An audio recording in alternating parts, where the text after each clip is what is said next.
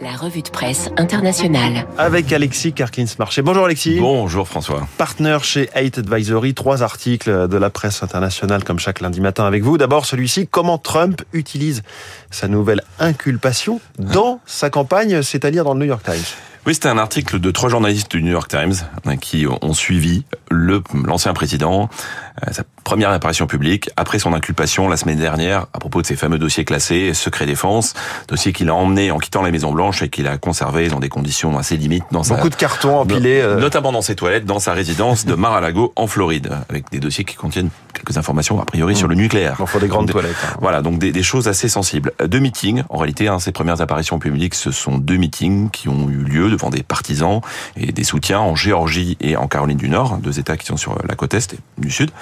Euh, Trump a fait du Trump.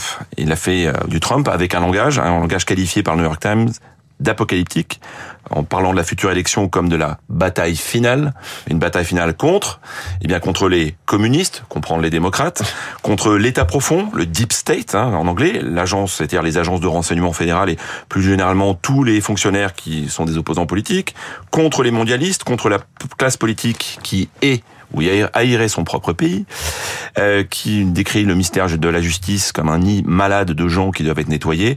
Il qualifie la procureure de Géorgie qui instruit un autre dossier de marxiste lunatique. Voilà, donc euh, logiquement à la fin, il, il, a même fait rire ses, ses supporters en disant à chaque fois que je survole un État bleu, donc un État démocrate, je reçois une assignation. Et à la fin, n'oubliez pas qu'ils ne viennent pas pour moi, ils viennent pour vous. Bien sûr, il a qualifié son inculpation de sans fondement, qui était orchestrée par euh, l'administration Biden et qui fera partie des plus gros abus de pouvoir de l'histoire. Alors, le plus important ici, François, c'est ce que souligne d'ailleurs le New York Times, parce que la plupart des politiciens, en réalité, feraient une pause dans leur campagne avec ce type d'inculpation. Eh bien, pas Trump, pas Donald Trump, qui lui veut au contraire l'utiliser. Il l'utiliser pour mobiliser ses propres troupes. Il a annoncé que rien ne l'arrêtera devant des partisans qui étaient chauffés à blanc.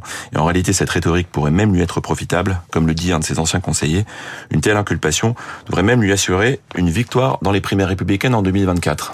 Bon, tout ça est plein de paradoxes, mais on retrouve effectivement ce discours euh, plus immodéré que jamais dans la bouche de Donald Trump. C'est exactement cela. L'Italie, Alexis, l'Italie est confrontée à un manque cruel de main-d'œuvre, comme quoi il n'y a pas que chez nous. Hein. C'est dans, dans, dans le Financial Times. Voilà, c'est dans le Financial Times, c'est même pire. Le gouvernement italien a averti que le très grave manque de main-d'œuvre allait fragiliser la capacité du pays à mettre en œuvre, vous savez, le, fameux plan financé par, euh, par l'Union européenne, le plan de relance post-pandémie, c'est plus de 200 milliards de dollars qui vont être difficiles à utiliser. Alors pourquoi? Ben Parce qu'il manque des ouvriers dans la construction, il manque des informaticiens, il manque des architectes, il manque des ingénieurs, il manque aussi de, de gestionnaires. En fait, Rome devait recevoir donc ces sommes colossales d'ici 2026, et cela pourra prendre beaucoup de retard. C'était pourtant une occasion unique, unique pour moderniser l'économie italienne dans les infrastructures, le ferroviaire, la gestion de l'eau, l'hôpital, euh, moderniser aussi l'administration. Plusieurs centaines de milliers d'emplois qui pourraient être créés grâce à ces investissements, mais les employeurs disent qu'ils ont du mal à embaucher. Près de 40% des postes vacants n'arrivent pas à être occupés aujourd'hui. Et cela va s'empirer, va empirer à cause de la démographie italienne, euh, qui devrait encore baisser de plusieurs centaines de milliers d'habitants dans les prochaines années. Donc il y a une urgence, il y a évidemment une urgence à attirer des travailleurs qualifiés, donc de l'immigration. Et vous savez que dans le contexte politique, c'est très compliqué. On est bien dans une impasse en Italie, probablement encore plus forte que dans d'autres pays européens, notamment la France. Pour terminer cette revue de presse internationale, c'est la presse espagnole El País. Et pour nous qui nous levons tôt, cher Alexis, vous nous parlez des bienfaits du sport pour compenser les déficits de sommeil. Oui, alors en fait, c'est une étude très intéressante euh, qui est euh, issue de la revue de la Société européenne de cardiologie, publiée dans El País, commentée dans El País qui a étudié, cette étude a étudié l'activité physique de 100 000 participants, mais aussi le sommeil. Alors, il y a deux enseignements importants. Le sommeil, il y a trois groupes.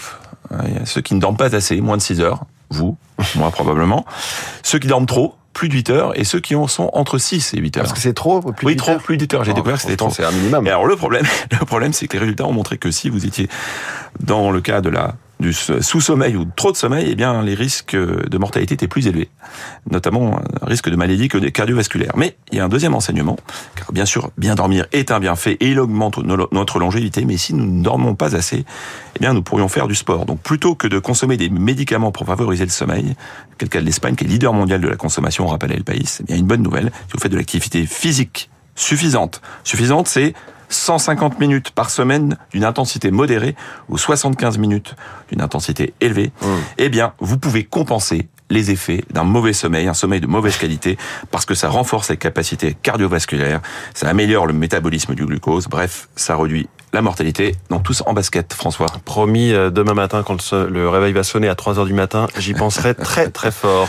Merci, j'y penserai, hein, c'est tout. Merci Alexis Karklins-Marcher. On retrouve la revue de presse internationale en podcast sur radioclassique.fr et sur les applis. Très bonne semaine à vous Alexis.